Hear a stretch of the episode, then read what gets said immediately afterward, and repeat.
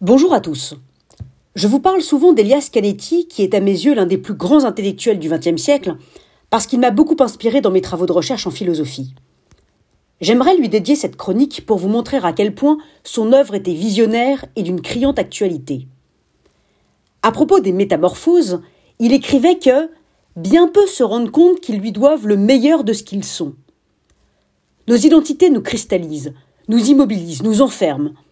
À l'inverse, la métamorphose est la seule issue possible permettant d'échapper à l'immobilisme, à la puissance et au regard de l'autre, et de se remettre en mouvement.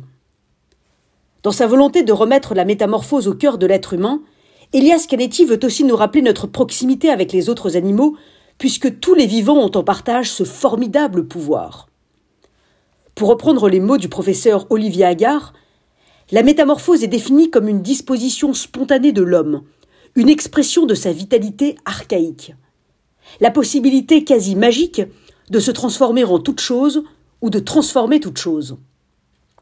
Le tyran apparaît donc comme celui qui veut empêcher les métamorphoses des autres et ainsi les vider de toute vitalité. Cette idée résonne étrangement dans notre monde actuel.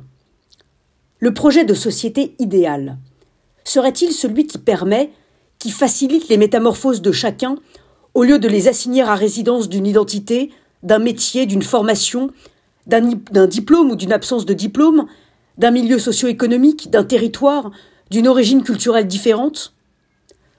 Contre l'identité, contre le culte de la pureté, contre la pulsion d'homogénéité, Elias Canetti nous propose la métamorphose, comme liberté, comme égalité et comme fraternité. Cette idée résonne aussi dans le monde professionnel et politique.